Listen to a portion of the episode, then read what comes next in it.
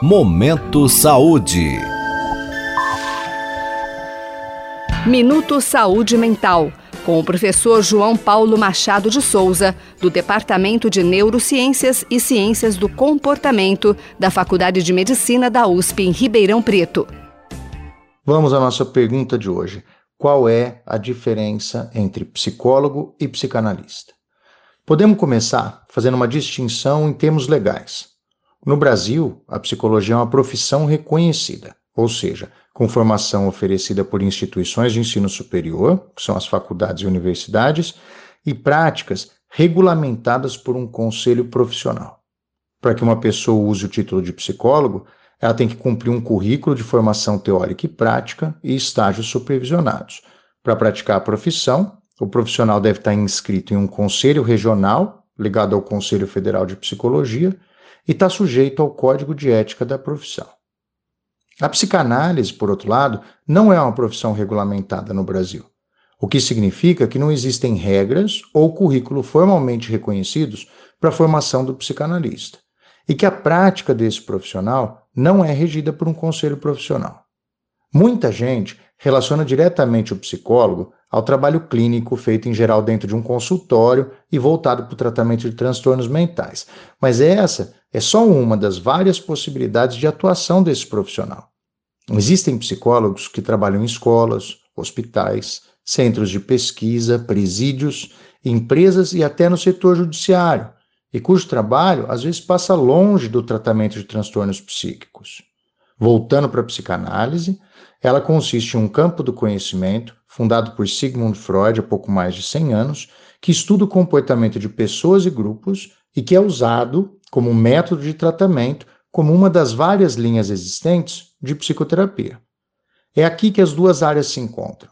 Os psicólogos geralmente recebem uma, forma uma formação introdutória em psicanálise durante a graduação e podem optar por trabalhar nessa linha com seus pacientes, assim como acontece com a terapia cognitivo-comportamental, entre outras disponíveis.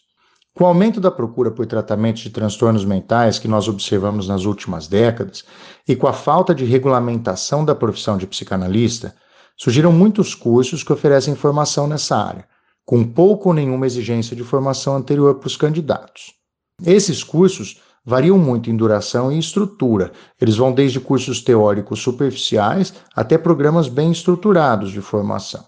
Apesar de ser um território sem lei, por assim dizer, existe uma associação psicanalítica internacional, que foi fundada por Freud em Londres e que estabelece alguns parâmetros uniformes para a formação de psicanalistas para vários institutos espalhados pelo mundo todo, inclusive no Brasil, que são afiliados a essa associação.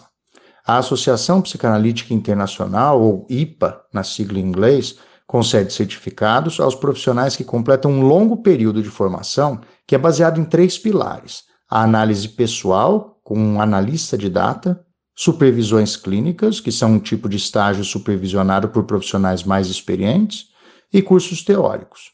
No Brasil, as sociedades de psicanálise afiliadas à IPA geralmente aceitam psicólogos e médicos em seus institutos de formação.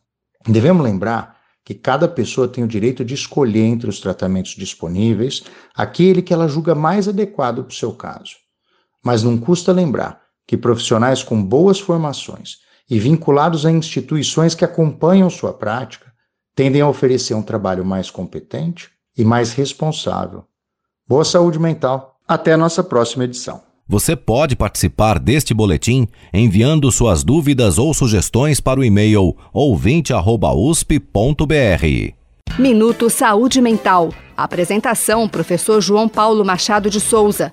Produção: Professores João Paulo e Jaime Alac. Apoio: Instituto Nacional de Ciência e Tecnologia em Medicina Translacional, uma iniciativa CNPq-FAPESP.